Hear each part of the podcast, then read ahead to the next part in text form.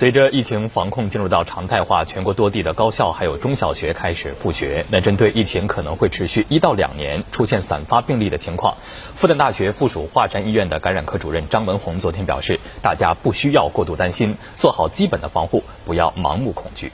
如果现在您还是这么担忧，对吧？那其他国家的人都不要活了，是不是？嗯。人家国家像美国每天还有接近呃两万例，巴西都高于两万多，俄罗斯、墨西哥，对吧？而且周边我们的印度。对吧？整个欧洲，对吧？每天大多数国家每天都是几百例，人家都开始复工复产复学了，人家都觉得日子还过得下去。我们现在一个病例都没有，你觉得活不下去？我怎么去？我怎么去劝慰你呢？针对疫情可能会持续一到两年，出现散发病例的情况，张文宏表示，对于我们整个防疫体系来说，我们打的是闭环防疫战，出现散发病例会以闭环的形式隔离在小区里边，民众不必过度担忧。整体的民众啊，现在我觉得。